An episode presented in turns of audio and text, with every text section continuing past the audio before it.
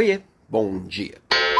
Sabe quando você entrega um bom resultado e alguém chega perto de você e pergunta: O que aconteceu? O que você fez de diferente? Você fala: Não faço a mínima ideia. Isso é muito ruim, sabe? Na verdade, é tão ruim quanto se o resultado fosse ruim e alguém perguntasse o que aconteceu e você também não soubesse dizer. De certa forma, é, demonstra uma falha na gestão do dia a dia, uma falha de gerenciamento. Acontece, inclusive na vida de bons gestores, bons líderes, claro que acontece. Às vezes você não sabe de onde veio aquilo ali, e é normal, mas não deveria ser comum. Porque se repetidamente você não entende o que está acontecendo com o seu resultado, significa que você não está olhando para as principais coisas. Acontecer de vez em quando, sei lá, às vezes o concorrente fez alguma besteira que eu não consegui perceber, às vezes o mercado deu uma aquecida por causa de alguma ação externa. Pode acontecer várias coisas. Mas muitas vezes, na maioria das vezes, tanto o mau resultado quanto o bom resultado é reflexo das ações suas e do seu time, dos seus processos.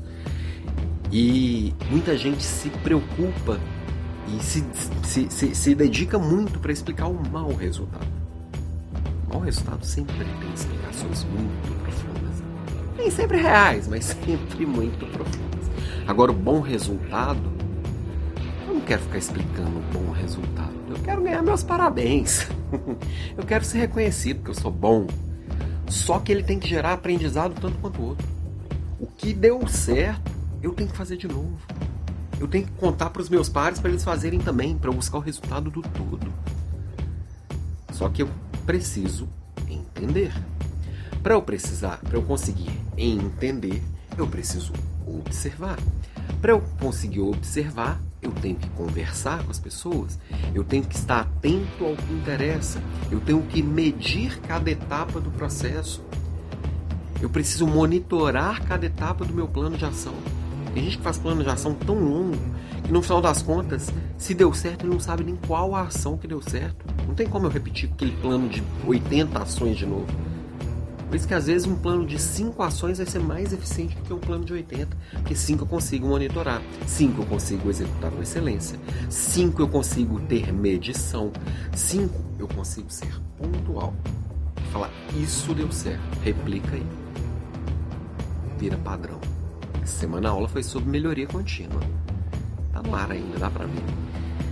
Então, em plena sexta-feira, a minha provocação vai no sentido de Olha para suas entregas, olha para seus resultados e não só os resultados ruins, os bons também. Comemora, celebra bastante, mas também aprende com eles. Isso vai fazer muita diferença no seu resultado, na sua evolução e principalmente na sua contribuição para o resultado de outras pessoas. Às vezes a gente sai fazendo, eu sei o que tem que fazer, mas na hora de explicar o que, que fez, às vezes no fundo, no fundo até sabe, mas não sabe colocar para fora. Se você não sabe colocar para fora é porque você não está sabendo comunicar e você está centralizando também muito. Tudo são indicadores, tudo são indicativos.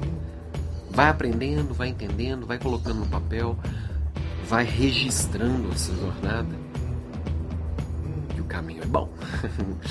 então, bom final de semana para você, boa sexta-feira e a gente se vê aqui na segunda. Ah, hoje eu subo a enquete para vocês me ajudar a escolher o tema da Leader Class da próxima quarta-feira, que vai ser ao vivo. Essa semana não consegui fazer ao vivo, mas já tô de volta para casa e agora vai. Beijo para você e até segunda.